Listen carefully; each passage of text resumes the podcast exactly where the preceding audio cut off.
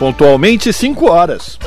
Começa agora Jornal Brasil Atual, edição da tarde. Produção em parceria com Brasil de Fato. As notícias que os outros não dão. Movimentos populares, política, direitos humanos, economia, mundo do trabalho, cultura e prestação de serviço. Jornal Brasil Atual. Edição da tarde. Olá, hoje é quinta-feira, dia 9 de junho. Eu sou Rafael Garcia, junto com Cosmo Silva, apresentando mais uma edição do Jornal Brasil Atual. E estas são as manchetes de hoje. Manifestações em Londres, no Reino Unido, e em Los Angeles, nos Estados Unidos, cobram nesta manhã respostas sobre desaparecimento do jornalista britânico Don Phillips e do indigenista Bruno Araújo Pereira, no Amazonas. E no terceiro dia de buscas, a Força Tarefa diz não ter pistas de indigenista e do jornalista desaparecidos. A Justiça determinou o uso de aeronaves no Vale do Javari. Comissão da Câmara que acompanha socorro às vítimas da chuva em Pernambuco define plano de trabalho. Meteorologia alerta que chuvas intensas devem continuar na região até o fim de semana. Supremo Tribunal Federal decide que sempre que uma empresa planejar demissão em massa, precisa negociar antes com o sindicato da categoria. E Bolsonaro tem encontro previsto para hoje com o presidente dos Estados Unidos. O brasileiro teria pedido que não fosse abordados desmatamento e credibilidade da eleição em agenda da Cúpula das Américas. Empresas de energia de São Paulo lucram com privatização e atacam previdência de trabalhadores. De acordo com o Sindicato dos Eletricitários, o objetivo é abocanhar o patrimônio de 45 bilhões de reais de um conjunto de 107 mil pessoas. MTST faz escracho no shopping Iguatemi em São Paulo contra a fome. Ato foi feito no dia em que pesquisa mostra que mais de 33 milhões de brasileiros sofrem com a insegurança alimentar. Vereadores paulistanos aprovam em primeiro turno o projeto de lei que autoriza a construção de um parque na Praça Princesa Isabel. O local foi ocupado por moradores em situação de rua e dependentes químicos depois que ações policiais foram feitas para reprimir o fluxo da região conhecida como Cracolândia.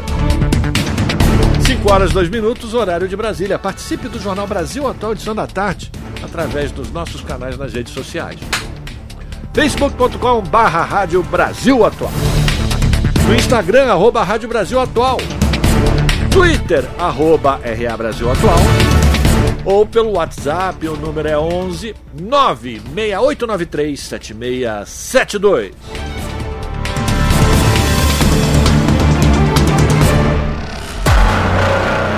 Você está ouvindo?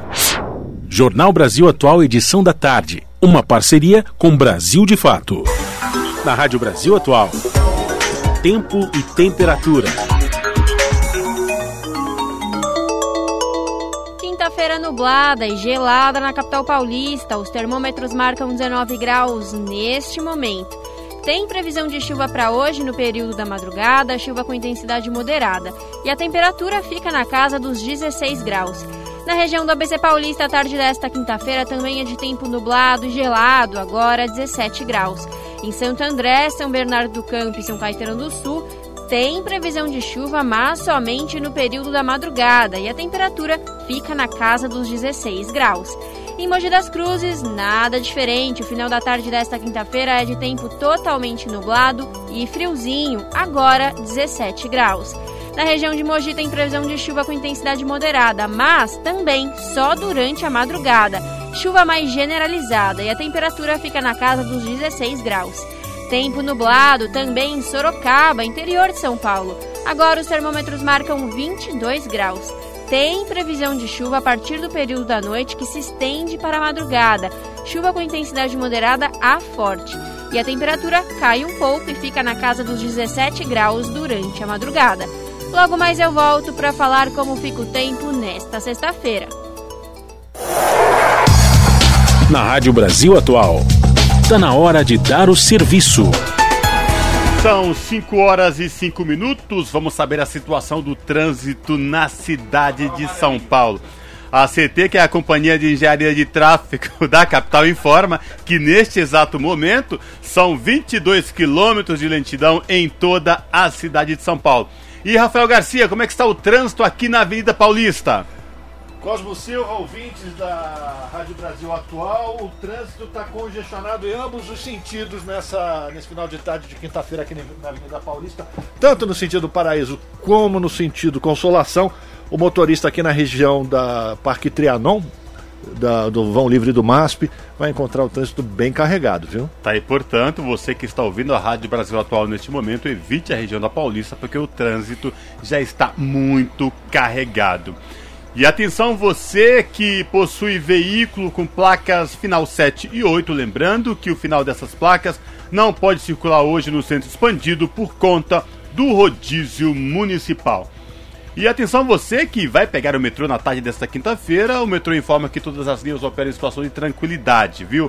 E esta mesma situação se repete com os trens da CPTM, que é a Companhia Paulista de Trens Metropolitanos, que atende aí a região da capital paulista e o Grande ABC e toda a região metropolitana de São Paulo. Os trens da CPTM também circulam com tranquilidade para os usuários neste momento. E olha só, muita atenção para quem vai descer agora para a Baixada Santista pela rodovia Anchieta. A Ecovias, que é a concessionária que administra o sistema Anchieta Imigrantes, instalou a operação comboio na rodovia Anchieta. Quem vem da Baixada Santista rumo ao ABC e à capital pela Anchieta, trânsito é tranquilo. Mesma situação para quem desce pela rodovia dos imigrantes, como quem vem da Baixada para o ABC ou capital, também pela rodovia dos imigrantes. Mas no trecho de serra, a situação é bem complicada por conta da baixa visibilidade. A Ecovias fala que no trecho de serra tem muita neblina.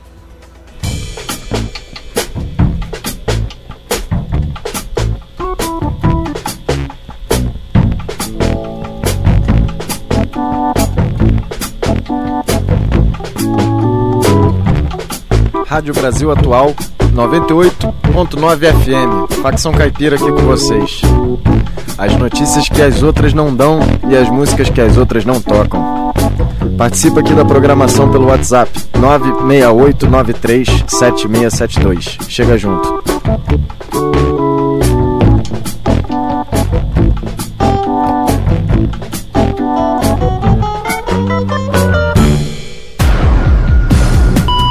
Jornal Brasil Atual. Edição da tarde. Jornal Brasil Atual, edição da tarde, agora 5 horas 8 minutos. Pesquisa Exame Ideia, divulgada na noite de ontem, mostra o candidato do Partido dos Trabalhadores ao governo de São Paulo, Fernando Haddad, liderando as intenções de voto com 27%. O ex-ministro da Educação e ex-prefeito de São Paulo está 10 pontos à frente do ex-ministro bolsonarista Tarcísio de Freitas, que tem 17%. Na sequência aparecem o ex-governador Márcio França, do PSB, com 14%, e o atual governador, o Rodrigo Garcia, do PSDB, 11%.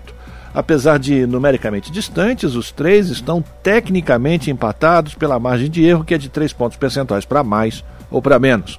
A pesquisa também testou um segundo cenário sem o nome de Márcio França, que pode deixar a disputa ao Palácio dos Bandeirantes. Nesse caso, o ex-prefeito Fernando Haddad amplia sua vantagem, indo a 31%, enquanto o Tarcísio de Freitas se mantém nos 17%, assim como o Rodrigo Garcia, que segue com 14%.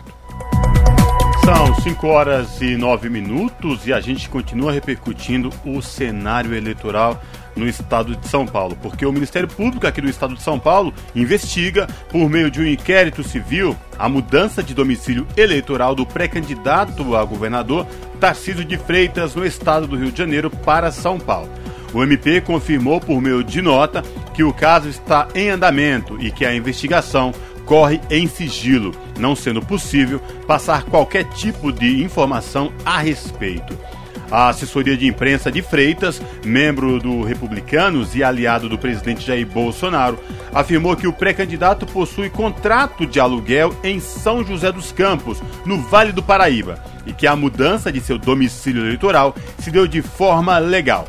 Segundo informações da Globo News, a mudança de domicílio eleitoral do candidato do Republicanos é alvo de investigação por parte da Promotoria Eleitoral desde abril deste ano. 5 horas 10 minutos e a XP, hein, minha gente? E essa XP Investimentos que cancelou a publicação de uma pesquisa eleitoral que mostra o ex-presidente Lula à frente de Bolsonaro na corrida presidencial. A corretora tem sofrido ataques e evasão de investidores após o levantamento que aponta Lula como candidato mais honesto. Durma com barulho desse. Quem traz mais detalhes é o Lucas Weber. A XP Investimentos cancelou divulgação de pesquisa do Instituto IPESP que seria publicada essa semana. Os estudos vinham sendo publicados semanalmente, sempre com o ex-presidente Luiz Inácio Lula da Silva do PT na dianteira e Jair Bolsonaro do PL em segundo. Na semana passada, a pesquisa mostrava o petista com 45% das intenções de voto, enquanto o atual mandatário aparecia com 34%. Nessa quarta-feira, dia 8, o levantamento, já registrado no Tribunal Superior Eleitoral, foi retirado do site por determinação da própria corretora. A informação é da colunista da Folha de São Paulo, Mônica Bergamo. Segundo a jornalista, a pressão sobre a XP Investimentos estava crescendo e explodiu nessa semana. O motivo seria o resultado da questão levantada pela pesquisa, de que 35% dos eleitores consideram a honestidade como característica de Lula, frente a 30% dizerem atribuir o predicado a Bolsonaro. A corretora, então, passou a ser atacada nas redes sociais. O senador Flávio Bolsonaro, do PL do Rio, ironizou os resultados em seu perfil no Telegram. Outro fato que repercutiu inconformidade no bolsonarismo foi a decisão da última terça-feira, dia 8, do Supremo Tribunal Federal contra o ministro Nunes Marques. A corte derrubou o liminar de Nunes Marques que devolvia o mandato ao deputado estadual bolsonarista Fernando Francischini, do União Brasil do Paraná. O parlamentar foi cassado pelo Tribunal Superior Eleitoral em outubro de 2021 por espalhar no Facebook uma informação falsa contra as urnas eletrônicas em pleno horário de votação em 2018. A repórter Andréa Sadi, da Globo News, afirmou ao G1 ter ouvido dos próprios assessores de Bolsonaro que o presidente se mostrou, nas palavras dele, como transtornado após a decisão do STF. A atitude do mandatário teria extrapolado o normal até mesmo para seus aliados, acostumados com seu destempero. De São Paulo, da Rádio Brasil de Fato, com informações da Rede Brasil Atual, locução Lucas Weber. Você está ouvindo? Jornal Brasil Atual, edição da tarde. Uma parceria com Brasil de Fato.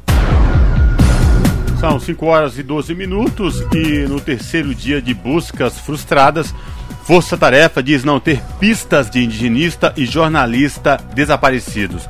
Justiça determinou o uso de aeronaves no Vale do Javari. Confira mais informações com Douglas Matos, do Brasil de Fato.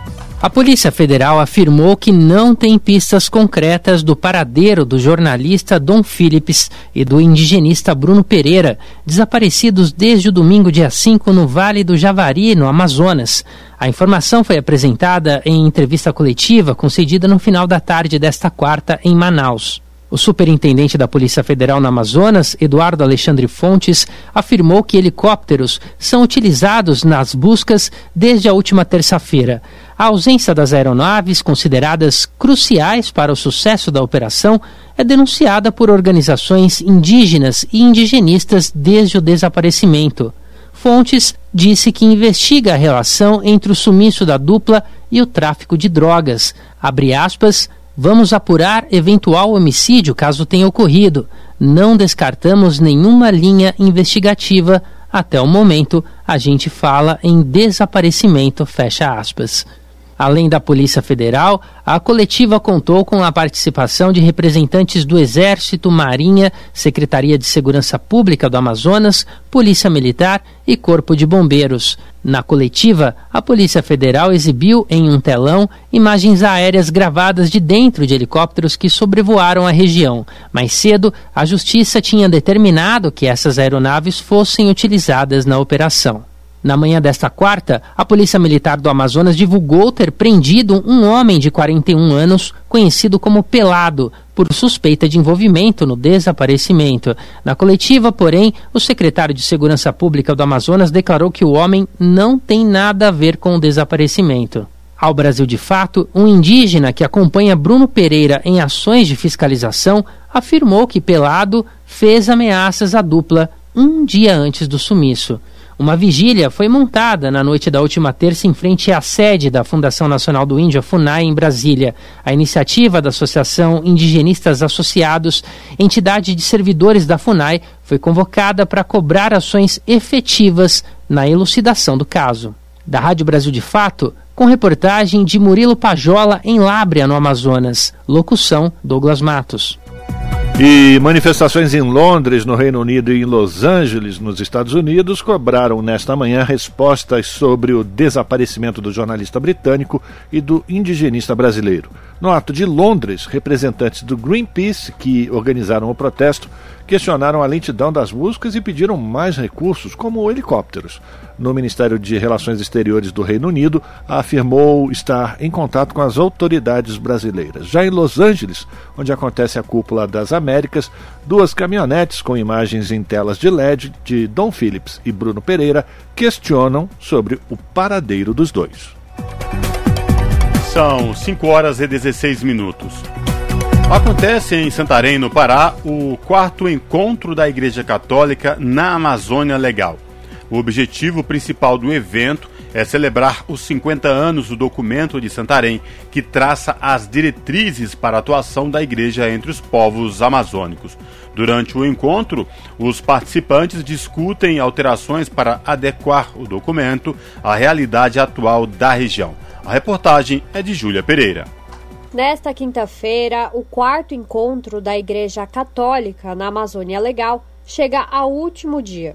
O evento, que teve início na segunda-feira em Santarém, no Pará, reúne cerca de 100 pessoas, entre cardeais, bispos, presbíteros, religiosos, religiosas, leigos e leigas que atuam na região, dentre eles Dom Leonardo Ulrich Steiner, recentemente nomeado cardeal pelo Papa Francisco. O encontro tem como objetivo celebrar o documento de Santarém, elaborado em 1972, que traça diretrizes para a atuação da Igreja Católica na Amazônia e elenca duas prioridades: a encarnação na realidade e a evangelização libertadora. Irmã Marlene Fátima Betlinski, da Arquidiocese do Pará, afirma que a igreja tem avançado nos preceitos indicados pelo documento, mas que os participantes do encontro têm discutido modificações para adequá-lo à realidade atual da região. E a partir daí, claro que também serão acrescentadas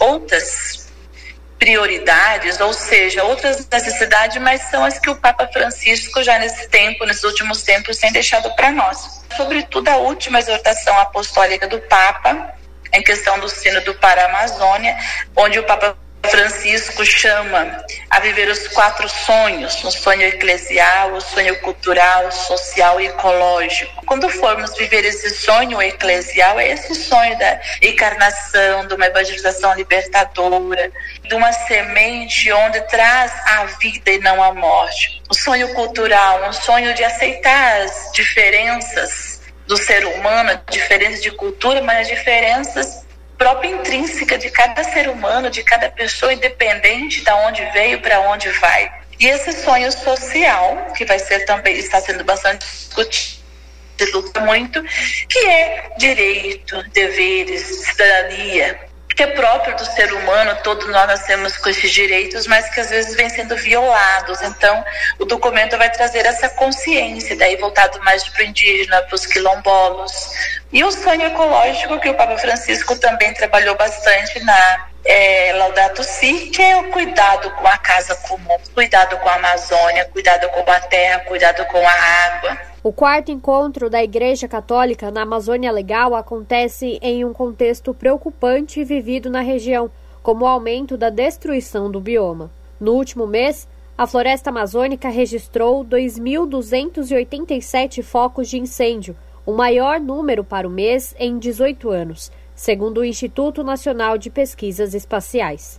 A área desmatada também tem alcançado números inéditos. Em abril, os alertas de desmatamento na Amazônia atingiram um novo recorde mensal, com 1.013 quilômetros quadrados de floresta no chão. Não apenas a violação ao meio ambiente tem crescido na região, como também a violação aos direitos humanos. Nos últimos dias, os olhos do Brasil e do mundo se voltaram à Amazônia após o desaparecimento do indigenista Bruno Pereira e do jornalista britânico Don Phillips, que desapareceram na região do Rio Javari, próximo à fronteira com o Peru, dias após receberem ameaças de garimpeiros.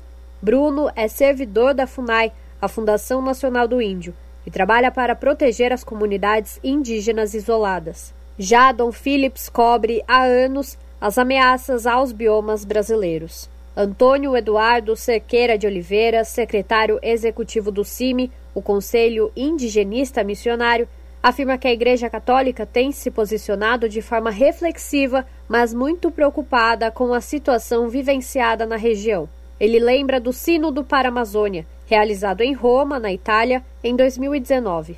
Na Assembleia, os bispos levaram ao Papa Francisco as realidades, lutas e necessidades das comunidades amazônicas. No encontro que acontece esta semana em Santarém, os compromissos da Igreja Católica junto aos povos amazônicos também serão reforçados, segundo Antônio. Portanto, a Igreja também tem se preocupado com esses povos e tem sinalizado aqui a partir de Santarém como foi definida 50 anos atrás essa ação preferencial pelos pobres, em especial os povos indígenas. Este encontro vai renovar esse compromisso da Igreja Católica com esses povos e com essa proteção a esse bioma, né? E chamar a atenção das autoridades no sentido de ter maior zelo, maior cuidado e maior respeito para com essas necessidades. Chega de violência e digamos que a vida tem que prevalecer diante desses projetos de morte. O quarto encontro da Igreja Católica na Amazônia Legal está sendo realizado no Seminário São Pio X, em Santarém, Pará. O evento é promovido pela Comissão Episcopal Especial para a Amazônia, com apoio da Rede Eclesial Pan-Americana. Júlia Pereira, Rádio Brasil Atual e TVT. Você está ouvindo? Jornal Brasil Atual, edição da tarde. Uma parceria com Brasil de Fato. Agora são 5 horas e 22 minutos. Em Brasília, a comissão da Câmara dos Deputados, que acompanha o socorro às vítimas da chuva em Pernambuco, tem definido o seu plano de trabalho. Quem vai trazer os detalhes dessas decisões é o repórter Murilo Souza. Vamos acompanhar. A primeira ação da Comissão Externa da Câmara dos Deputados, que acompanha o socorro às vítimas da chuva em Pernambuco, será uma visita à região de Jardim Monte Verde, entre Recife e Jaboatão dos Guararapes, onde mais de 20 pessoas morreram em deslizamentos de terra. A visita deverá ocorrer no próximo sábado, a partir das duas horas da tarde. Na mesma viagem, os deputados vão fazer uma visita surpresa a um dos abrigos que recebe desabrigados e desalojados pela tragédia. Criada no fim de maio, a comissão externa se reuniu pela primeira vez e aprovou o plano de trabalho proposto pela coordenadora, deputada Marília Arraes, do Solidariedade de Pernambuco. Também integram a comissão externa os deputados Carlos Veras, do PT de Pernambuco, Ricardo Teobaldo, do Podemos de Pernambuco, Túlio Gadelha, da Rede de Pernambuco e Osésio Silva, do Republicanos de Pernambuco. O plano de trabalho aprovado pela comissão especial prevê ainda outros deslocamentos a comunidades atingidas e a pontos de acolhimento, uma visita à sala de situação da Defesa Civil no Estado, além de audiências públicas, reuniões quinzenais e pedidos de informação. As datas dos eventos ainda serão definidas. Para participar de audiências públicas, serão convidados os ministros Paulo Guedes, da Economia, e Daniel Ferreira, do Desenvolvimento Regional, que deverão detalhar ações do governo federal em relação à tragédia. Autor do requerimento, o deputado Carlos Veras explica o convite ao ministro da Economia. Socorrer as famílias, socorrer a população da região metropolitana do Recife nesse momento de aflição. Por isso, o convite da vinda do ministro Paulo Guedes para que o governo federal possa conceder um auxílio emergencial e que não seja só para as famílias do Cade Único, para todos que estão sendo atingidos, inclusive para os comerciantes também. Veras, que também sugere a vinda do ministro do Desenvolvimento Regional, acrescentou que Daniel Ferreira poderá dar detalhes sobre recursos para os atingidos e para obras de contenção de encostas e de habitação em Pernambuco. A comissão externa deverá realizar ainda audiências públicas para ouvir os prefeitos de Recife e de Jaboatão dos Guararapes e os presidentes do Tribunal de Contas e da Ordem dos Advogados de Pernambuco. Segundo a Defesa Civil do Estado, 129 pessoas já perderam a vida por conta de enchentes e deslizamentos de terra na região metropolitana de Recife. O balanço aponta 54 municípios atingidos, dos quais 37 em situação de emergência. O número de desabrigados, ou seja, pessoas que perderam suas casas, passa de 9 mil, e o de pessoas forçadas a deixar suas casas ou desalojadas beira 120 mil. Da Rádio Câmara de Brasília, Murilo Souza. São 5 horas e 25 minutos. Chuvas intensas devem continuar no Nordeste até o fim de semana. As informações com Vitor Ribeiro. Até o próximo final de semana, o litoral de Pernambuco, Alagoas e Sergipe serão os mais atingidos por fortes chuvas. De acordo com o IMET, Instituto Nacional de Meteorologia, esta é a previsão para os próximos dias em todo o leste da região. E a chuva pode ganhar mais força no recôncavo baiano, incluindo a capital Salvador. Nos dias mais intensos, a precipitação deve registrar acumulado acima de 60 milímetros por dia. De acordo com o IMET, a alta umidade vinda do Oceano Atlântico, associada à passagem de frentes frias pelo litoral e águas mais quentes que o normal na superfície do mar, deve manter o tempo instável e chuvoso desde o litoral até o agreste nordestino. O período de chuvas na região costuma durar até agosto. Esse ano, as condições meteorológicas estão produzindo mais precipitação do que no ano passado e do que a média histórica. Entre esta quinta e sexta-feira, a previsão é de perigo potencial de alagamentos e deslizamentos na faixa litorânea entre o Rio Grande do Norte e Alagoas. De acordo com o governo alagoano, as chuvas dos últimos dias seguem afetando o fornecimento de água na cidade de Palmeira dos Índios e pelo menos mais duas cidades. Os municípios vêm recebendo muitos sedimentos, lama e matéria orgânica, trazidos pelas enxurradas, o que inviabiliza o tratamento da água. O funcionamento do sistema de abastecimento responsável pelo fornecimento de 30% da água tratada na região teve que ser suspenso enquanto durar a situação de chuvas. Da Rádio Nacional, em São Luís, Gabriel Correa. Esse é o Jornal Brasil Atual, edição da tarde. Uma parceria com Brasil de Fato. São 5 horas 27 minutos. Senadores aprovam a nova Lei Geral do Esporte que moderniza a legislação do setor. Além de regular as relações trabalhistas dos atletas e tratar do direito de imagem das competições, o texto também combate o preconceito nos estádios e a corrupção em entidades esportivas. Mais detalhes na reportagem de Pedro Pincer.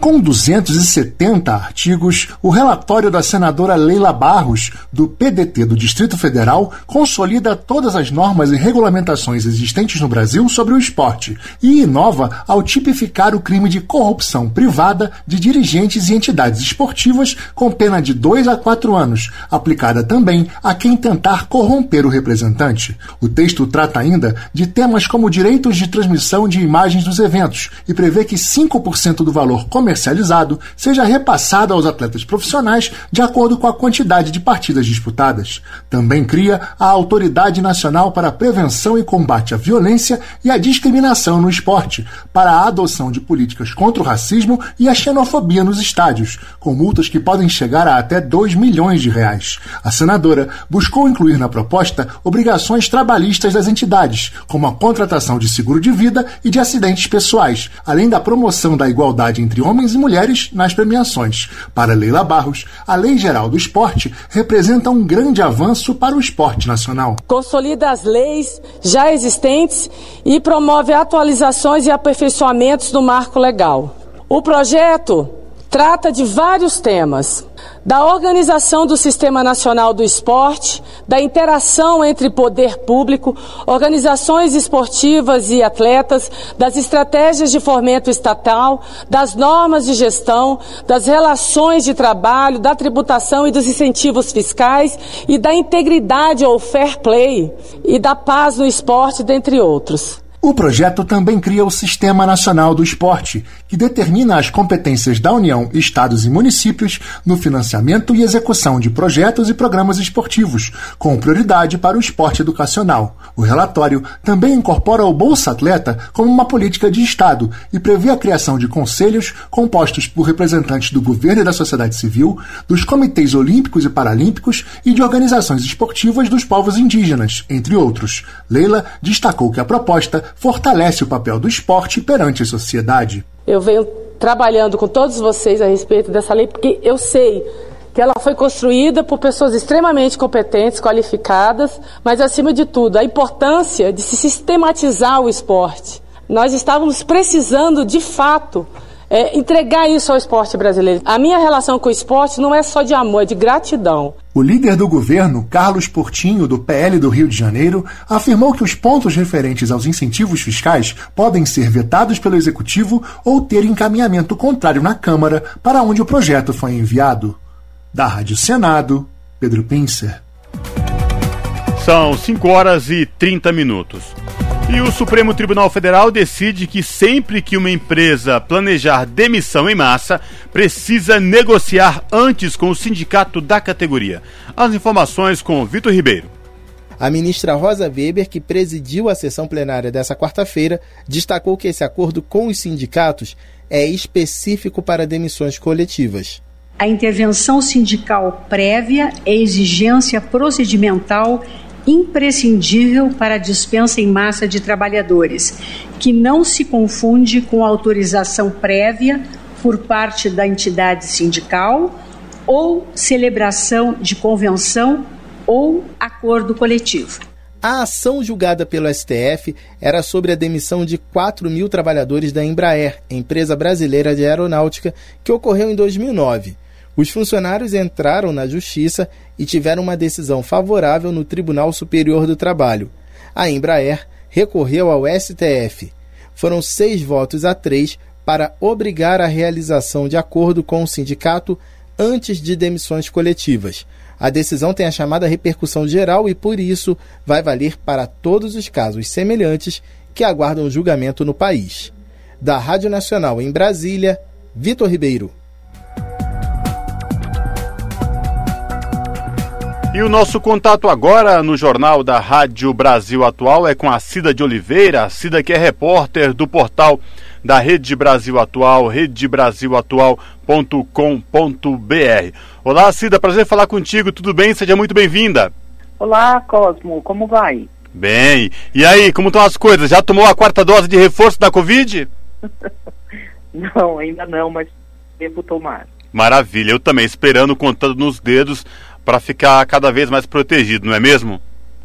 É verdade. Proteção é, é nossa obrigação, né, Cosmo? É verdade. Né? Temos à disposição, nossa obrigação é para é verdade. Mas diga lá, quais destaques do portal da RBA você traz para os nossos ouvintes nesta quinta-feira?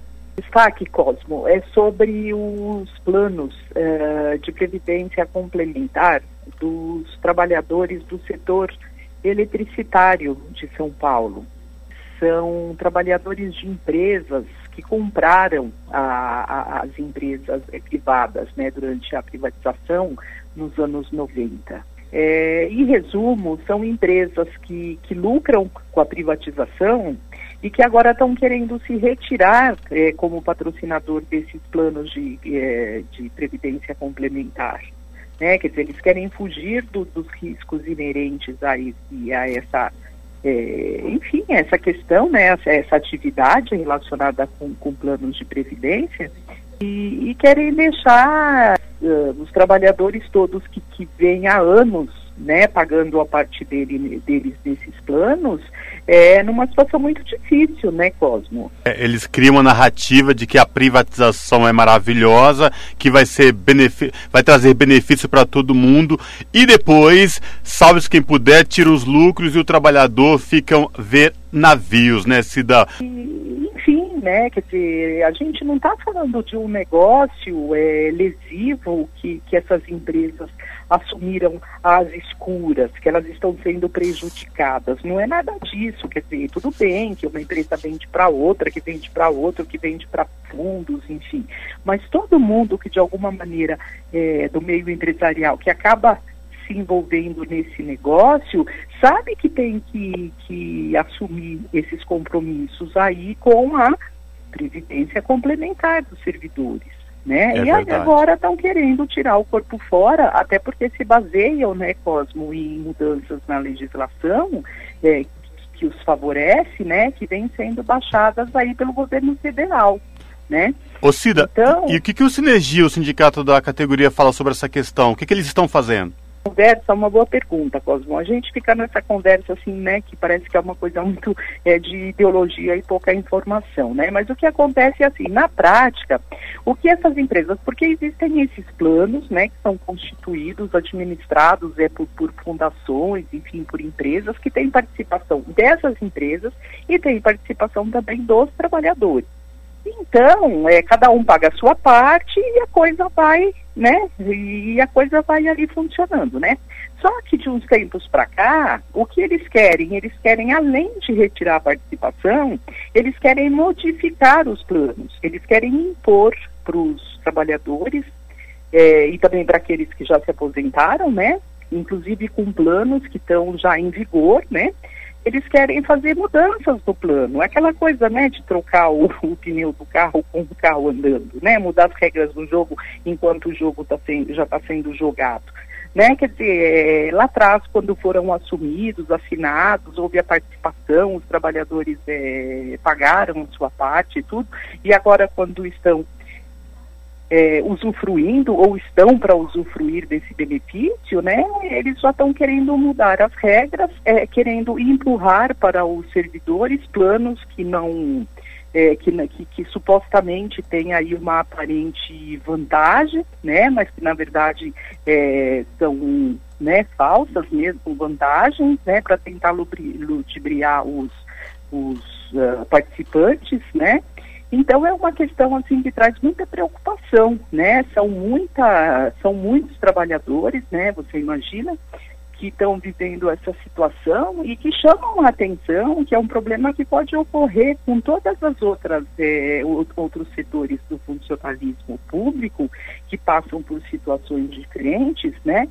Que foram alvos aí da privatização, ou que estão no, né, na, na, mira da privatização.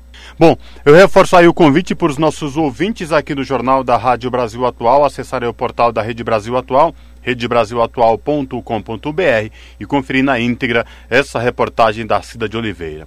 Cida, obrigado mais uma vez por ter falado com os nossos ouvintes aqui no Jornal da Rádio Brasil Atual. Se cuide, espero falar contigo em uma próxima oportunidade, viu? Abraço. A gente que agradece, Cosmo. Um abraço para você e para os ouvintes. Falamos aqui com a Cida de Oliveira, no jornal Brasil Atual. Agora são 5 horas 37 minutos. Pesquisa da Confederação Nacional do Comércio aponta que 77% das famílias brasileiras estão endividadas e mais de 28% estão inadimplentes. De Curitiba, as informações com o Vinícius Konchinski. O percentual das famílias que têm dívidas com pagamento atrasado bateu novo recorde em maio, chegando a 28,7%. Esse cenário foi retratado na pesquisa de endividamento e inadimplência do consumidor realizada pela CNC, Confederação Nacional do Comércio. O índice de inadimplência é o maior desde que a pesquisa começou a ser realizada, em 2010. Em abril, o percentual de inadimplência era de 28,6%, ou seja, 0,1 ponto percentual mais baixo. Há um ano, em maio de 2021, o índice era de 24,3%, 4,4 pontos a menos. De acordo com a CNC, as famílias estão com um orçamento muito apertado não só por conta das dívidas, mas também pela inflação ao consumidor, acima dos 12% anuais. Ainda segundo a pesquisa, em maio, 77,4% das famílias tinham dívidas a pagar. São consideradas na pesquisa contas com cheque predatado, cartão de crédito, cheque especial, carnê de loja, crédito consignado, empréstimo, prestação de carro ou prestação de casa. O economista e professor Márcio Postman disse que famílias têm se endividado para arcar com suas despesas diárias. Com isso, segundo ele, elas ficam reféns da financiarização da economia nacional, perdendo recursos para bancos. Como no Brasil não há uma lei que estabeleça um limite máximo de juros, esta regra tem sido utilizada como um fator de transferência dos ganhos dos mais pobres para os mais ricos. De acordo com a Confederação Nacional do Comércio, o índice geral dos que não terão como pagar suas dívidas ficou em 10,8% em maio. Em abril era de 10,9%, em maio do ano passado 10,5%. Dados do Instituto Brasileiro de Geografia e Estatística apontam que trabalhador brasileiro ganha hoje, em média, R$ 2.600 por mês. Isso é menos do que há 10 anos atrás. A taxa básica de juros da economia, Selic, está em 12,75% ao ano, o triplo da do ano passado. Já a inflação acumula em 12 meses 12%. De Curitiba, da Rádio Brasil de Fato, Vinícius Konchinski. Custo de vida, emprego e desemprego, cesta básica, tarifas públicas, salário mínimo. Agora, na Brasil Atual, a análise do DIEESE. No Jornal Brasil Atual, a participação de Sandro Silva, economista e supervisor do escritório do DIEESE no estado do Paraná. Hoje o Sandro faz uma avaliação da pesquisa divulgada pelo próprio DIEESE, mostrando que o valor da cesta básica, apesar de apresentar redução em 14 das 17 capitais, ainda acumula um aumento duas vezes maior que a inflação no acumulado dos últimos 12 meses. Sua análise, Sandro, é com você. Então, com relação especificamente aos dados de maio, nós tivemos aí uma reversão de tendência em várias capitais. Né? Das 17 capitais pesquisadas, 14 capitais apresentaram queda no preço, né?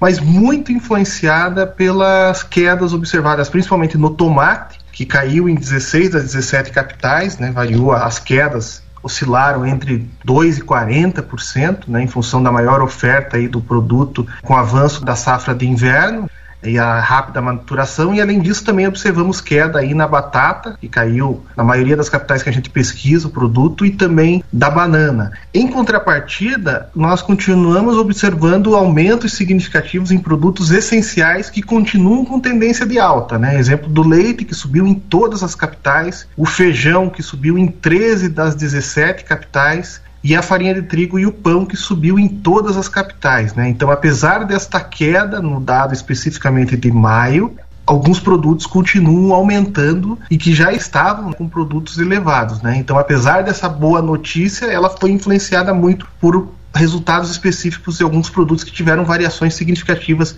principalmente do tomate e outros continuam aumentando muito. A gente tem variações como São Paulo, que acumula aí 22,24% nos 12 meses, mas tem cidades com aumento ainda maiores, né? O exemplo de Recife, que é a maior alta entre as 17 capitais, com uma variação de 23,94%. Além dessa questão de aumento do preço da alimentação, a gente tem aumento do preço de outros itens importantes, como por exemplo os combustíveis, que têm um impacto direto e indireto na inflação, as tarifas públicas, energia, água, algumas capitais o transporte coletivo. A gente tem, por outro lado, uma situação complicada do mercado de trabalho e isso tudo acaba acarretando uma situação extremamente complicada. Né? Saiu pesquisa essa semana com relação à insegurança alimentar no Brasil, né? e ela vem crescendo e se intensificou com a pandemia e continua crescendo. Os dados apontam aí que a gente tem praticamente 59% da população tendo algum grau de insegurança alimentar. Isso significa 125,2 milhões de pessoas. E quando a gente analisa esses dados, nós observamos aí que a gente chega a 16% da população, 33 milhões de pessoas, com insegurança alimentar grave, passando fome. Né? Isso tudo é fruto dessa conjuntura de inflação extremamente alta, principalmente desses itens essenciais como a alimentação, as tarifas públicas, né? a energia, gasolina, diesel, que impacta principalmente no preço da alimentação, gás de cozinha né? Isso tudo faz com que você tenha uma parcela cada vez maior da sociedade. A gente está retrocedendo praticamente 30 anos em relação à conjuntura recente, né? Então é uma situação extremamente complicada, né? Que atinge os mais pobres, né? Em contrapartida a gente tem é, um, uma questão contraditória, né? É, a base da população com perda de renda, em contrapartida, nós observamos aí indicadores que apontam aí é, aumento de pessoas bilionárias, vários setores, até setores estratégicos e setores públicos, empresas públicas estatais tendo lucros estratosféricos mesmo na pandemia, mesmo lá em 2020, 2021, tendo lucro, porque a gente infelizmente tem uma lógica no país de garantir a, o lucro do setor empresarial que acaba deixando em segundo plano a população. Né? Um exemplo disso é a política de preço da Petrobras, que prioriza a geração de lucro e repassa todo o aumento possível para a sociedade. Uma situação extremamente complicada que tem a ver com essa política econômica que vem sendo adotada a nível nacional desde 2016, que prioriza uma redução do tamanho do Estado, uma redução das políticas públicas e deixa a economia à mercê do mercado e a gente está vendo o resultado disso, com baixo crescimento, aumento da pobreza, aumento da inflação, uma total ausência de política pública que acaba acarretando uma situação de dificuldade para uma parte significativa da sociedade, da população brasileira. Esse foi Sandro Silva, economista, supervisor do escritório do Diese no Paraná, aqui no jornal Brasil Atual. São 5 horas e 45 minutos. O movimento dos trabalhadores sem teto faz escracho no shopping Iguatemi, em São Paulo, contra a fome. O ato foi feito no dia em que pesquisa mostra que mais de 33 milhões de brasileiros sofrem com a insegurança alimentar. Confira mais detalhes com Nara Lacerda, do Brasil de Fato. Nesta quarta-feira, dia em que foi revelado que a maioria das famílias brasileiras sofre com insegurança alimentar, o MTST, Movimento dos Trabalhadores Sem Teto, realizou um escracho em um dos templos de consumo da elite paulistana, o Shopping Center Iguatemi, na capital paulista. O objetivo da ação foi dar visibilidade ao problema da fome e ao grande aumento da miséria no país sob a administração de Jair Bolsonaro. Os dados atualizados sobre a fome no Brasil foram divulgados em pesquisa feita pela Rede Brasileira de Pesquisa em Soberania e Segurança Alimentar e Nutricional. Em pouco mais de um ano, o número de pessoas que passa fome praticamente dobrou, saltou de 19 milhões para mais de 33 milhões. O Brasil, que era exemplo mundial de combate a desigualdades sociais durante os governos petistas, viu no atual governo os índices regredirem para níveis da década de 1990 do século passado. Mas a mudança para pior não foi para todos. A escolha do Iguatemi para o escracho foi para mostrar que a vida da elite foi pouco afetada pelas políticas de Bolsonaro.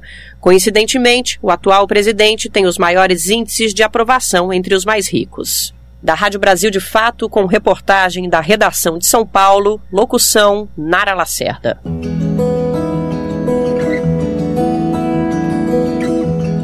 Momento agroecológico.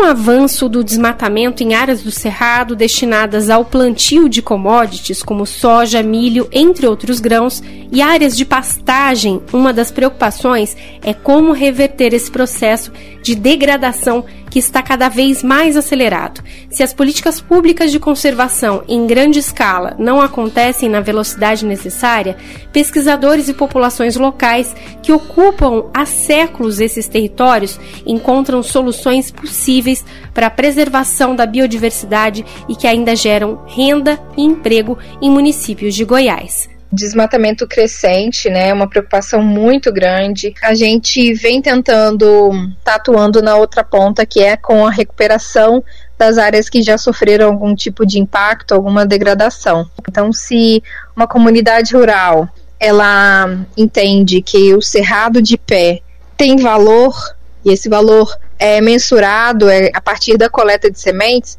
elas conservam, cuidam, né, e se preocupam com a manutenção deles. Então, esse é o processo, né? Ah, o cerrado de pé viabiliza a produção de sementes, que viabiliza a geração de renda, que viabiliza a área restaurada.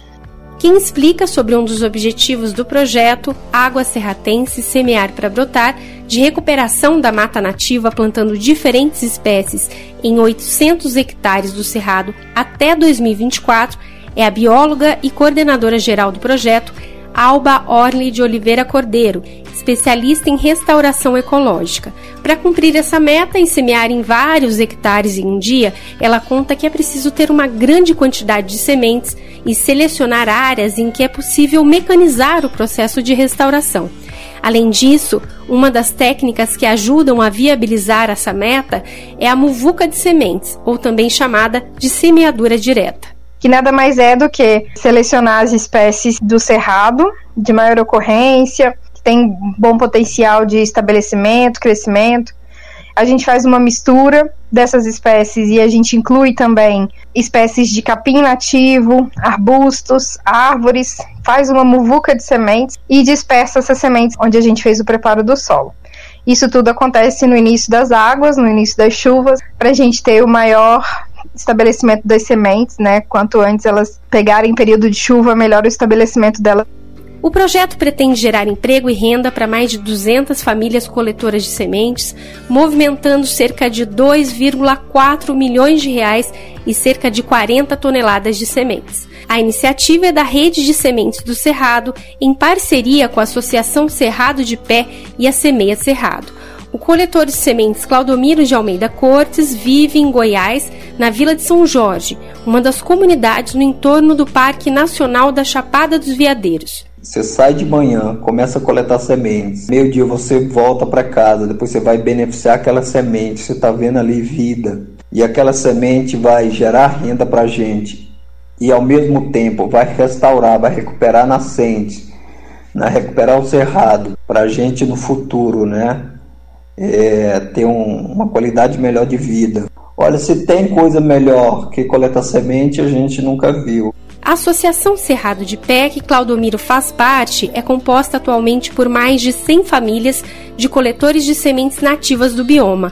Além da Vila de São Jorge, participam coletores do assentamento Silvio Rodrigues, Colinas do Sul, Alto Paraíso de Goiás, Teresina de Goiás, Cavalcante, São João da Aliança e comunidades do território quilombola Calunga, como afirma Claudomiro. Não só eu, mas toda a família gosta de fazer isso aos poucos, né, está conseguindo, vamos dizer assim, virar o nosso patrão. Ah, eu trabalhei como brigadista, trabalhei como guia, eu já fiz muita coisa, mas assim, agora eu encontrei a coisa que eu mais gosto de fazer. Ao longo de cinco anos, foram coletadas 29 toneladas de semente e uma renda de 775 mil reais para a associação Claudomiro relembra quando começou a coletar sementes de capim, algo novo até então na região. E aí as pessoas ficavam perguntando, mas coletar semente de capim, né, semente de mato para plantar, né, era uma coisa assim que as pessoas chamavam a gente de doido.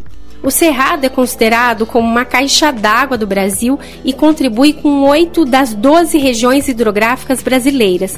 Uma das preocupações é com a proteção para a segurança alimentar e hídrica, não só desta região, mas de todo o país. Se a gente não restaurar e não preservar o pouco de natureza, o pouco de cerrado, né? Eu falo do cerrado que eu moro aqui, que a gente tem, né? Daqui pouco tempo a gente não vai ter água, isso é fato. É, sou nascido e criado aqui, né? 10, 20 anos atrás, né? Eu via muita nascente, muita vereda, muito campo úmido. E hoje a gente quase não vê os municípios beneficiados pelo projeto Águas Serratenses Semear para Brotar, nesta primeira etapa, são do estado de Goiás. Alto do Paraíso de Goiás, Teresina de Goiás, Cavalcante, São João da Aliança, Minas e Niquelândia. De Minas Gerais para a Rádio Brasil de Fato, Anelise Moreira.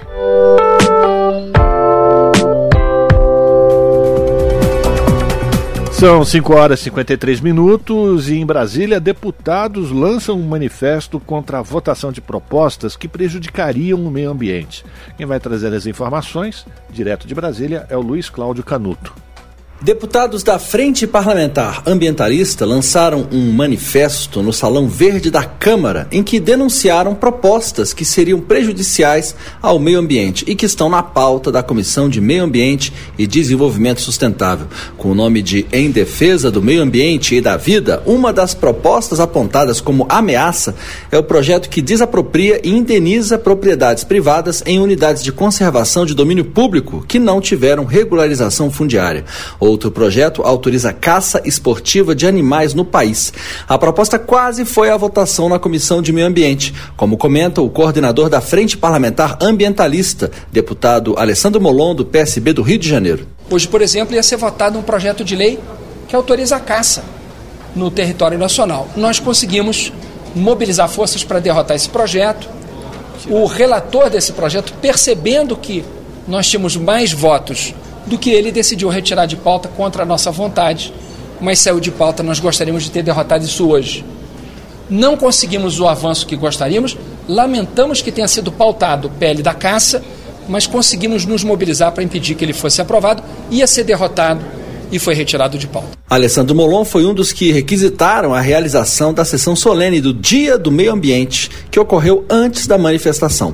Para a coordenadora do Observatório do Clima, Adriana Ramos, é preocupante que a pauta do Congresso Nacional tenha propostas que, segundo ela, colocam o país na contramão de compromissos assumidos internacionalmente, o que viabiliza a legalização de desmatamento. Ela lembrou que o Código Florestal, aprovado há 10 anos, trouxe a promessa de segurança jurídica e o maior programa de restauração florestal do país. Mas o que a gente vê ao contrário é que até hoje existem inúmeras propostas em tramitação aqui, tentando ampliar as anistias e permitir usos privados de recursos naturais que deveriam ser de interesse público.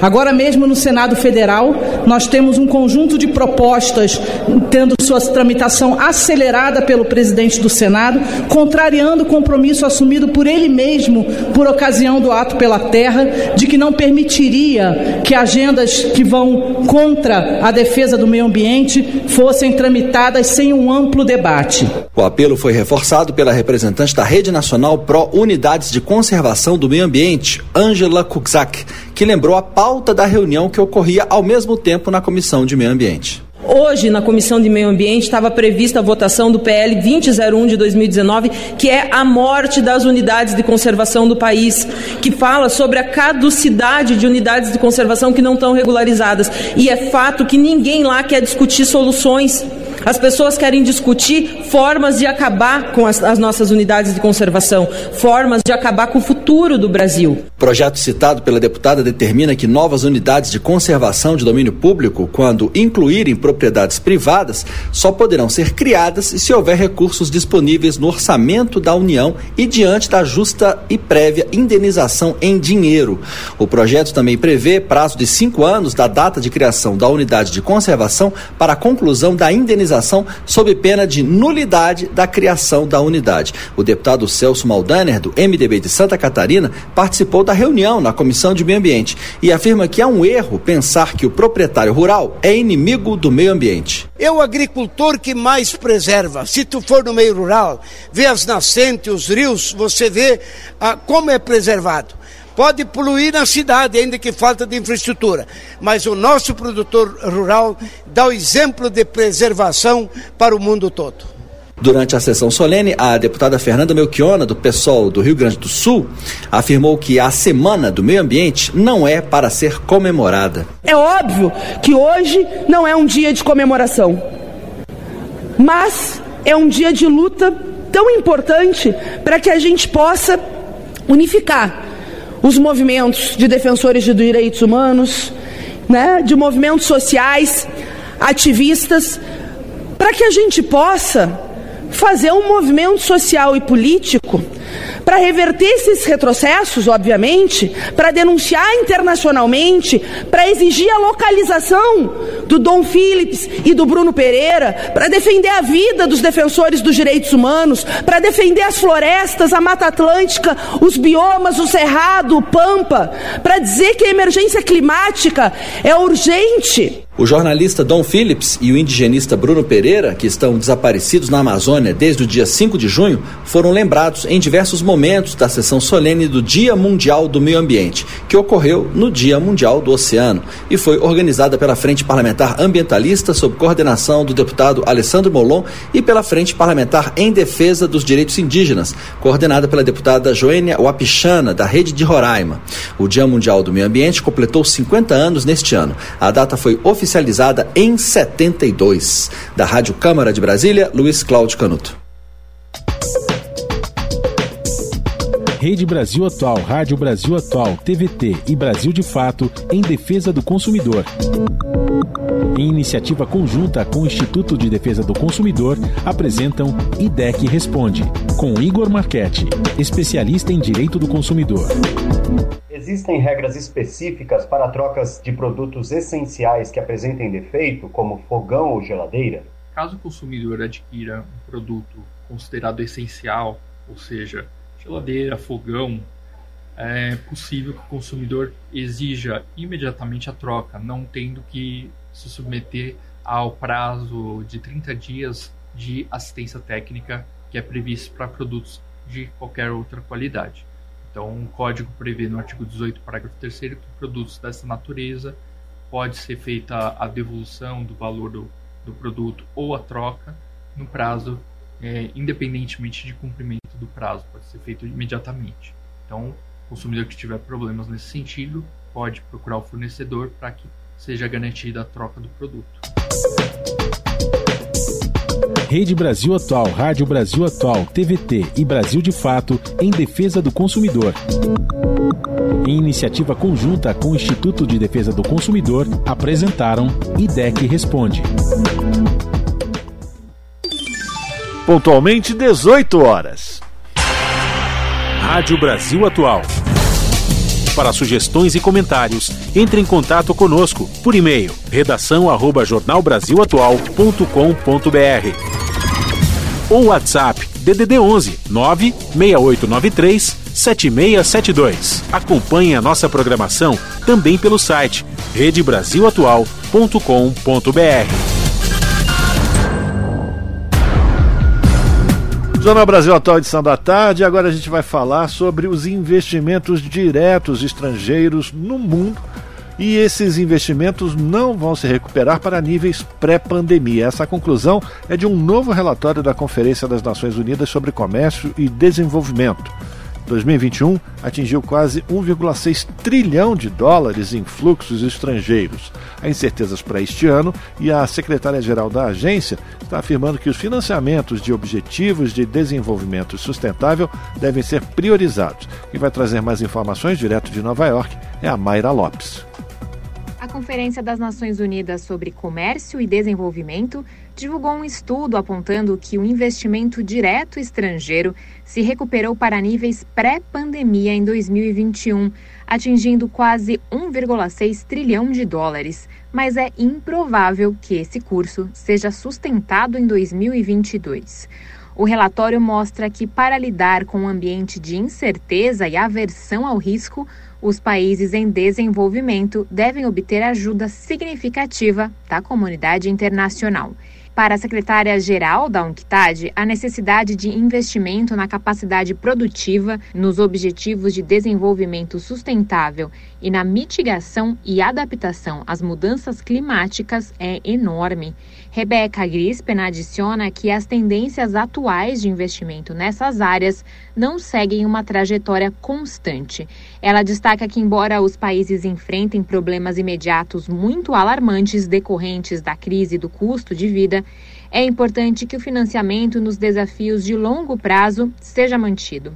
Segundo os dados do relatório, os fluxos globais de investimento saíram de uma base baixa em 2020 e aumentaram em 64% para 1,58 trilhão de dólares no ano passado, com o impulso da crescente atividade de fusões e aquisições e o crescimento no financiamento de projetos internacionais. O relatório da UNCTAD aponta que, embora a recuperação tenha beneficiado todas as regiões, Quase três quartos do crescimento ficaram nas economias desenvolvidas, pois os fluxos de investimento externo aumentaram 134% e as empresas multinacionais registraram lucros recordes. Os fluxos para as economias em desenvolvimento aumentaram 30% para 837 bilhões de dólares, o nível mais alto já registrado. Da ONU News em Nova York, Mayra Lopes. Jornal Brasil Atual. Edição da tarde. 6 horas e 13 minutos, Jornal Brasil Atual, edição da tarde. Agora conversa com a repórter Michele de Mello do Brasil de Fato, que vai falar com a gente os destaques do portal da matéria que está no Brasil de Fato sobre a cúpula das Américas e cúpula dos povos pela democracia. Boa noite, Michele de Mello. Prazer falar contigo. Seja muito bem-vinda. Boa noite, Cosmo, e também boa noite para toda a audiência da RBA. É um prazer estar aqui com vocês. Michele, vamos falar então um pouco mais sobre a Cúpula das Américas que está sendo realizada nos Estados Unidos. Você pode falar para a gente o que está em jogo e o porquê dessa Cúpula das Américas que acontece em Los Angeles, nos Estados Unidos, Michele? Então, acontece agora, durante toda essa semana, desde segunda até sexta, a nona Cúpula das Américas. Esse é o evento que acontece a cada quatro anos organizado pela Organização dos Estados Americanos, a OEA, que seria justamente é, essa entidade que buscaria unificar os 35 países do continente americano, né, desde o Canadá até o Uruguai. É, e a Cúpula das Américas seria justamente esse encontro a cada quatro anos, é, o encontro central aí da OEA para discutir políticas da região. Nesse ano, o assunto é o tema do, do encontro é construindo um futuro sustentável, resiliente e equitativo. No entanto, é, essa cúpula já, antes de começar, ela estava totalmente envolta numa série de polêmicas, justamente porque os Estados Unidos, ao sediar o evento, o evento acontece em Los Angeles, ele decidiu, como anfitrião, banir a presença de três países é, daqui da região, a Venezuela, Cuba e Nicarágua. Vários chefes de Estado e de governo anteriormente já haviam dito que não participariam da cúpula caso é, houvesse esse tipo de exclusão. É, e alguns realmente confirmaram esse boicote. Por exemplo, o presidente do México não compareceu, a presidenta da Honduras, a Xiomara Castro, que foi eleita recentemente, também não foi, assim como o presidente da Bolívia, o Luiz Arce, que mandou o chanceler, mas ele presencialmente não compareceu ao evento, e também os 14 países da CARICOM, que é a comunidade dos estados do Caribe. Pois é, Michele, a gente está falando de um evento intitulado Cúpula das Américas, que não é tão cúpula assim das Américas, porque países das Américas foram boicotados. E como você bem relatou aí, chefes de estados já falaram que não iam, porque não fazia sentido uma cúpula com a ausência de alguns chefes de estados do Caribe e da América do Sul. Mas, Michele, também nesta cúpula das Américas tem um evento que está sendo muito aguardado, que será o encontro de Jair Bolsonaro com Joe Biden, presidente dos Estados Unidos. O que você pode falar para a gente? Exatamente, esse encontro deve acontecer hoje. Na verdade, como eu comentei, a cúpula dura toda semana. No entanto, os espaços que reúnem os chefes de Estado e de governo acontecem na quinta e na sexta-feira. Portanto, hoje, o Biden, como anfitrião do evento, fez um discurso recebendo os chefes de Estado e iniciou sua agenda de reuniões é, com seus homólogos, né, com outros presidentes. Esse seria o primeiro encontro entre o Bolsonaro e o Biden. Isso é, é, é bastante descritivo, né? Acho que remarca muito bem como é que é a relação que o atual governo brasileiro está tendo com a Casa Branca, né? Até porque é, é um momento bastante crítico do ponto de vista eleitoral para os dois, dois presidentes, tanto para o Biden como para o Bolsonaro, né? Isso porque nos Estados Unidos, nesse ano, em novembro, acontecem as eleições de meio termo, e é o que tudo indica, segundo as últimas pesquisas de opinião, o Partido Democrata, que é o partido do presidente Joe Biden, pode perder a maioria é, no Congresso estadunidense. E no Brasil a gente também tem eleição agora em outubro, né? E segundo todas as últimas pesquisas de opinião, o Bolsonaro não vai conseguir se reeleger. Portanto, previamente já se dizia que um dos assuntos poderia ser justamente a questão eleitoral e principalmente no Brasil. Agora, é, No entanto, também outros analistas é, que acompanham né, a geopolítica internacional apontam que outro assunto importante aí pode ser a questão do abastecimento de petróleo. Isso porque vale lembrar, né, depois que iniciou a guerra entre Rússia e Ucrânia, os Estados Unidos decidiram interromper a compra do petróleo da Rússia. E por isso, essa cúpula que acontece nos Estados Unidos teria como objetivo central para os Estados Unidos aí estabelecer é, vínculos comerciais e aumentar a produção de petróleo aqui na nossa região para abastecer, para atender a demanda dos Estados Unidos. E aí o Brasil, né, com o pré-sal, com a Petrobras, por mais que seja já é, muito atacada pelas privatizações, o Brasil é uma potência é, petroleira de produção de petróleo aqui na região, então esse poderia ser outro tema da conversa, mas vamos ver aí o que, que sai depois desse encontro. É verdade. Sobretudo porque também, é, tanto como você bem relatou, a questão das, dos dois momentos dos dois presidentes, do Biden nos Estados Unidos, que né, vem passando por tudo isso, essa pressão, e aqui do Bolsonaro, não só com a eleição, mas também pela questão ambiental também, né? E aí se encontra no momento onde um, um indigenista e um jornalista britânico, eles aparecem, até agora aqui no Brasil não se tem notícia, não tem empenho especificamente para descobrir o paradeiro desses dois, do indigenista e do jornalista do The Guardian. Mas para continuar nosso papo, já está chegando, se encaminhando para o final, Michele, a gente tem também nos Estados Unidos a cúpula dos povos, que é meio que um contra, contraponto à cúpula das Américas. Você pode falar para a gente? Exatamente. É, bom, por toda essa polêmica prévia aí à cúpula das Américas, é, ela, essa, esse evento acaba comprovando já uma, uma, uma situação que a gente vem observando nos últimos anos, que é a perda de legitimidade da Organização dos Estados Americanos, da OEA, como essa entidade de integração é, regional. Tanto é que vários chefes de Estado que estão participando do evento já vêm reiterando o interesse em substituir a OEA ou reformá-la. Essa substituição, por exemplo, poderia vir através da CELAC, que é a Comunidade de Estados Latino-Americanos e Caribenhos, que hoje é presidida pela Argentina. E aí essa crise de legitimidade ela se aprofunda e é denunciada também pelos movimentos sociais que organizam aí é, a Cúpula dos Povos, que é um evento que acontece também em Los Angeles de maneira paralela é, e busca denunciar justamente que a OEA e a Cúpula das Américas já não representa mais os povos da região, é, tanto pelas, pelos temas de discussão quanto por essa política dos Estados Unidos de acreditar que ainda pode determinar né, quais são os debates e quem participa dos debates é, no continente americano. A Cúpula dos Povos é organizada pela Assembleia Internacional dos Povos, é, pelo People's Forum lá dos Estados Unidos e por outros movimentos populares e articulações internacionais. O objetivo é justamente levar todos os setores que foram excluídos da Cúpula das Américas, mas não só, também articular movimentos populares aqui da América Latina e de outros países da América do Norte é, e no Caribe para pensar pautas relacionadas à questão ambiental, como você acabou de, de comentar, para pensar também é, esse novo processo de, de uma série de, de é, eleições que a gente tem aqui na região, então talvez uma nova etapa de governos é, progressistas na região e para pensar agendas de luta unificadas. Perfeito. Lembrando aos nossos ouvintes aqui no Jornal da Rádio Brasil Atual, podem ter mais acesso, mais informação sobre a cúpula das Américas e a cúpula dos povos, entrando no Brasil de Fato, brasildefato.com.br. Michele, foi um prazer falar contigo, viu? Abraço. Prazer é meu, até mais, boa noite. Falamos aqui com a Michele de Mello no Jornal Brasil Atual. As notícias que os outros não dão. Jornal Brasil Atual. Edição da tarde. Uma parceria com Brasil de Fato. 6 horas 11 minutos.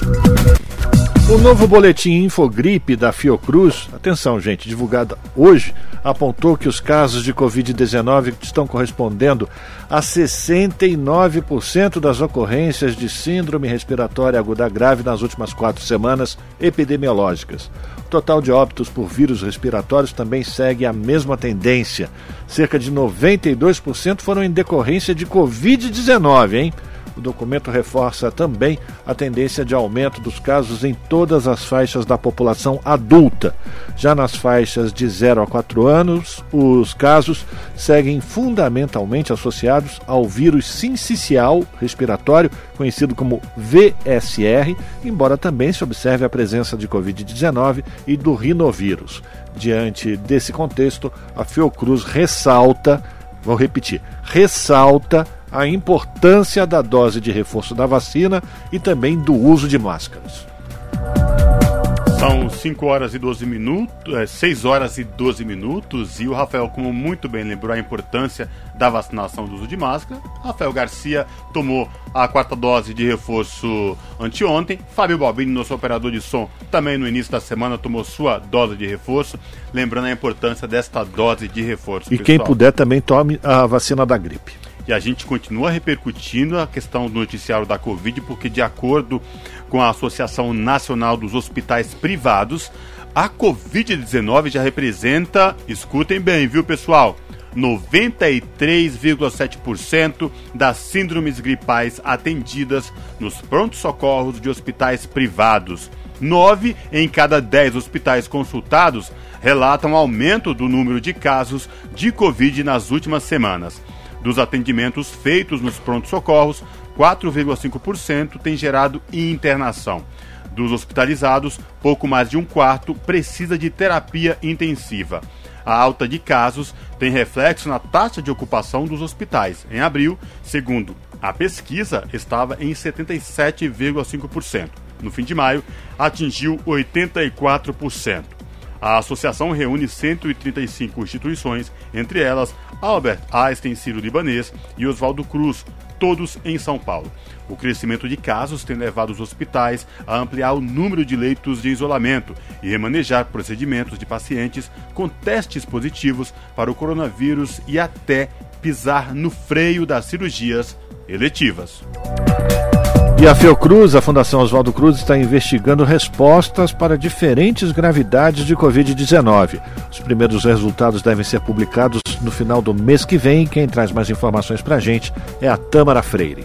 Desde o início da pandemia, é sabido que pessoas idosas e com comorbidades são mais propensas a desenvolverem quadros graves de Covid-19. Mas por que, em algumas pessoas jovens e sem qualquer condição especial, o coronavírus causou apenas um quadro leve e em outras a infecção se agravou a ponto de provocar a morte? A resposta pode estar no DNA e vem sendo buscada por pesquisadores da Fiocruz, associados a outros estudiosos. Eles fizeram o sequenciamento completo do genoma de 168 pacientes com menos de 60 anos que chegaram a ficar na UTI ou até faleceram em decorrência da Covid e também de 39 idosos com comorbidades que, apesar da faixa etária de risco, só tiveram a forma leve da doença. Nenhum deles havia sido vacinado. Agora, os mais de 15 terabytes de dados estão sendo analisados. O coordenador do estudo e pesquisador do Departamento de Parasitologia da Fiocruz Pernambuco, Luidson Vasconcelos, explica o que está sendo procurado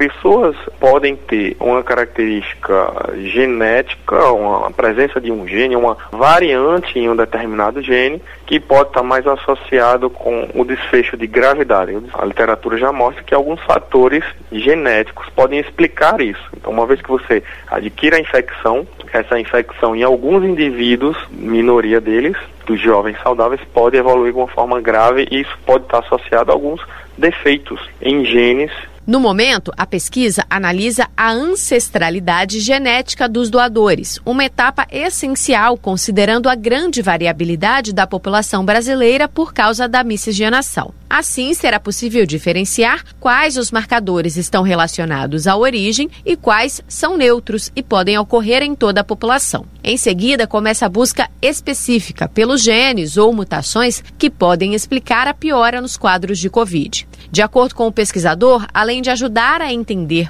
por que a doença se manifesta de forma diferente nos indivíduos, os resultados podem embasar tratamentos no futuro. E a gente pode fazer a detecção nessas pessoas que têm um prognóstico de gravidade maior e aí conter essas pessoas, ó, as pessoas já podem previamente saber, ó, eu já tenho aquele, aquela variante, então eu vou me conter, eu vou me, me cuidar mais, a outra é através do desenvolvimento de medicamentos, atuando uhum. especificamente nos genes das pessoas que têm essa variante, e isso pode favorecer o desenvolvimento de estratégias terapêuticas e, consequentemente, melhorar a condução de uma possível pandemia no futuro, não só do Covid, mas também outro vírus. Esse estudo pode ajudar também a iluminar o caminho. Os primeiros resultados devem ser publicados já no final de julho. A pesquisa também representa uma inovação científica pelos métodos utilizados Vasconcelos conta que poucos estudos no mundo trabalham com o sequenciamento completo do genoma, já que é mais fácil e mais barato analisar apenas pedaços do DNA. Após a finalização do estudo, todos esses sequenciamentos serão lançados em bancos de dados internacionais para acesso livre de outros pesquisadores. Da Rádio Nacional no Rio de Janeiro, Tâmara Freire. São 6 horas e 18 minutos. Entidades ligadas a consumidores e usuários de planos de saúde avaliaram recorrer da decisão do Superior Tribunal de Justiça que desobrigou as operadoras de bancar procedimentos fora da lista de cobertura da Agência Nacional de Saúde Suplementar. Em julgamento na quarta-feira, o tribunal entendeu que o rol de agência tem caráter taxativo, ou seja, os procedimentos não listados nele não terão cobertura pelas operadoras. Foram seis votos a três em prol da tese defendida pelos planos de saúde. A decisão do STJ prevê exceções, mas a ressalva foi recebida com ceticismo. O assunto repercutiu no Congresso. Ainda na quarta-feira, o senador Fabiano Contarato, do PT do Espírito Santo, apresentou projeto de lei para obrigar os planos a cobrirem tratamento fora do rol da ANS. O Supremo Tribunal Federal também deve se pronunciar sobre a matéria, em ação protocolada no mês de março pela Associação Brasileira de Proteção aos Consumidores de Planos e Sistema de Saúde, que defende o rol exemplificativo. O ministro Luiz Roberto Barroso é o relator da matéria. Jornal Brasil Atual, edição da tarde.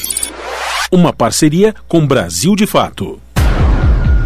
6 horas 19 minutos e foi aprovado em primeiro turno aqui na capital de São Paulo uh, o projeto de lei que visa a construção de um parque que fica na área onde hoje está localizada a Praça Princesa Isabel, um dos locais para onde a população em situação de rua e usuários se deslocaram depois de ações policiais para acabar com o fluxo da região conhecida como Cracolândia.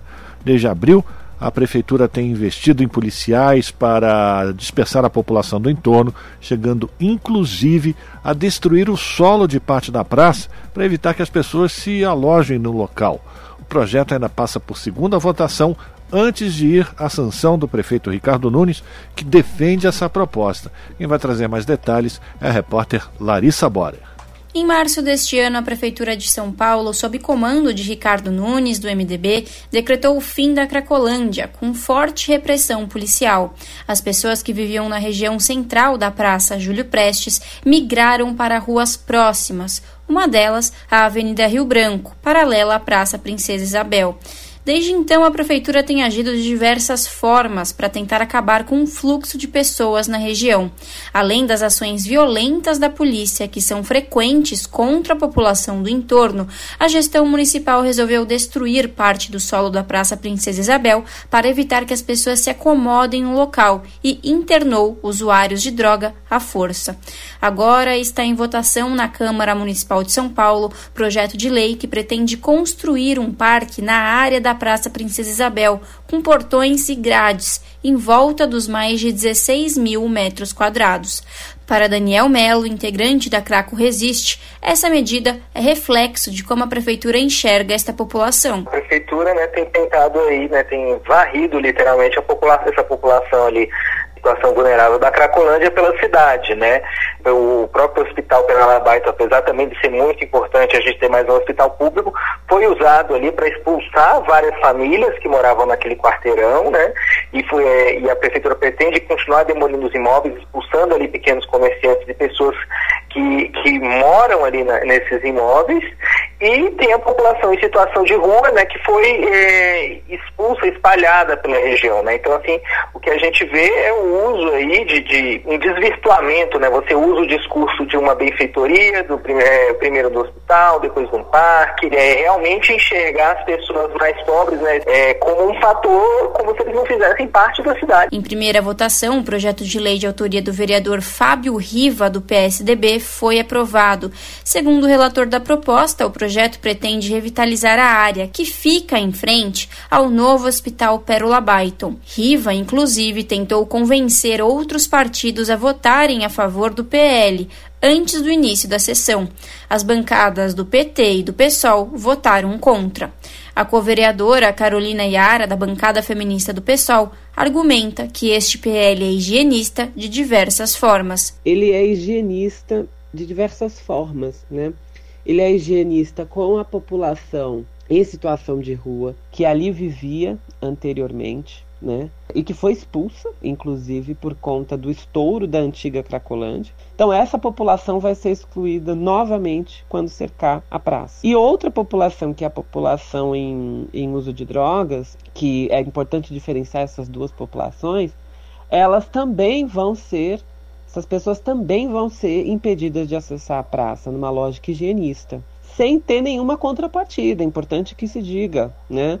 E o que está se acontecendo agora são as prisões pela polícia mesmo, com extrema violência, que eles estão chamando de internação compulsória, mas na verdade são prisões na lógica manicomial. Então eu acredito que o pano de fundo desse PL, que transforma a, praça em parque, é justamente a, a cereja do bolo né, de todo esse processo de repressão é, e de todo esse processo manicomial né, que a prefeitura está utilizando para ir limpando de fato o centro da cidade das pessoas em situação de rua. A obra seria paga pela prefeitura, segundo o texto apresentado. O projeto de lei ainda passará por uma segunda votação e só depois vai à sanção do prefeito Ricardo Nunes. Daniel Melo, da Craco Resiste, comenta que essa forma de agir contra as pessoas em situação de vulnerabilidade da região é muito parecido com o que foi feito na gestão Kassab em 2012. Segundo Daniel, faltam ações de políticas sociais ao invés de gasto com medidas higienistas. Vai movendo a Cracolândia, vai expulsando os moradores, criando um conflito nessa desarmonização. Essa desarmonização é, na verdade, a falta de políticas públicas para as pessoas em situação de rua, né? A pessoa que está em situação de rua, ela precisa, é, e as pessoas que têm o, o, problema do consumo abusivo de drogas, precisam de políticas de moradia, de assistência social, de renda, de trabalho, uma série de políticas que acolham é essas pessoas de saúde, né? São pessoas que estão com a saúde fragilizada. Na verdade, a, a prefeitura, em vez de, de, dar essas políticas, ela vai, ela vai movendo essas pessoas com violência, né? Seja essa violência policial, seja essa violência institucional, destruindo imóveis, tudo, pela cidade para justificar novas intervenções que vão expulsar as pessoas ali novamente e vão abrir espaço aí para o uso imobiliário e de projetos que também já estão tramitando na, na Câmara de Vereadores de São Paulo, com o projeto, um projeto de intervenção urbana ali do, do centro. A co-vereadora Carolina Yara, da bancada feminista do PSOL, afirma que medidas desta natureza só serão barradas com a pressão de toda a sociedade. Nós precisamos romper essa bolha para que mais entidades, mais atores sociais estejam engajados na defesa da, da população em situação de miséria, em situação de rua, porque também não vai ser só a população de rua mesmo que vai ser impedida de acessar esse parque da Princesa Isabel. Né? Toda a população miserável vulnerável também acaba sendo atingida por essa política higienista no centro. Então nós precisamos articular um, um manifesto, né, uma tentativa de impedir que esse, que esse projeto de lei seja aprovado em, em segundo turno, para exigir da prefeitura que ela tenha um plano de fato, um plano de tratamento de redução de danos, de busca ativa, com profissionais de saúde e não com a polícia prendendo essas pessoas as cenas das pessoas, da, da pessoa lutando contra a polícia e a polícia batendo na pessoa para ser presa, essa cena não pode se repetir.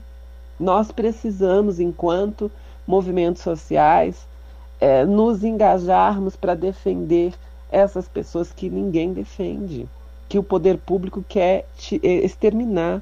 Larissa Borer, Rádio Brasil Atual e TVT. A pluralidade de ideias e a informação confiável nunca foram tão necessárias. Você que gosta do conteúdo jornalístico produzido pela Rádio Brasil Atual e pela TVT tem uma missão muito importante: dar o seu apoio para que nossa voz continue cada vez mais forte.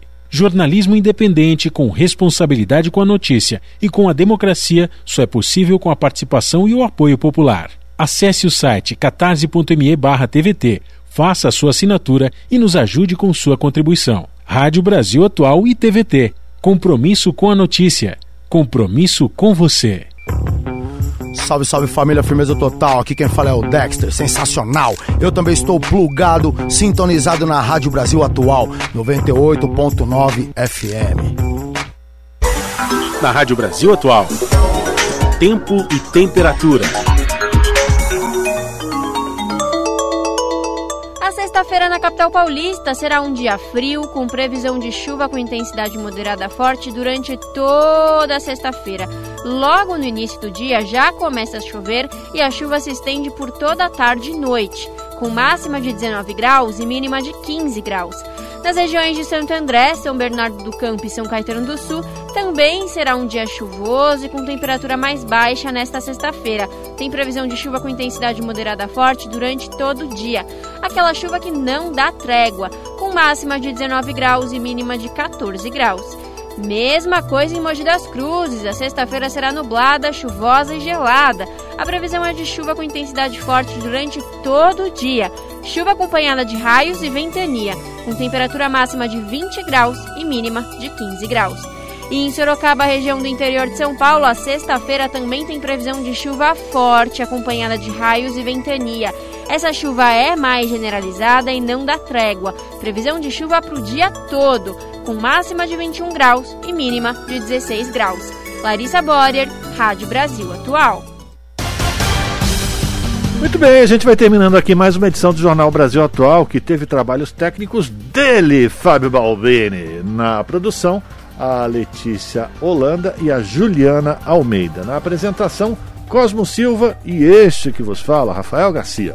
Vocês ficam agora com o papo com o Zé Trajano, às 7 da noite pela TVT, canal 44.1 digital, sinal aberto para toda a região metropolitana de São Paulo. Vocês acompanham o seu jornal e depois Central do Brasil. Nós voltamos amanhã, a partir das 5 da tarde, com mais uma edição do Jornal Brasil Atual. A todos um bom final de quinta-feira, cuidem-se e até lá!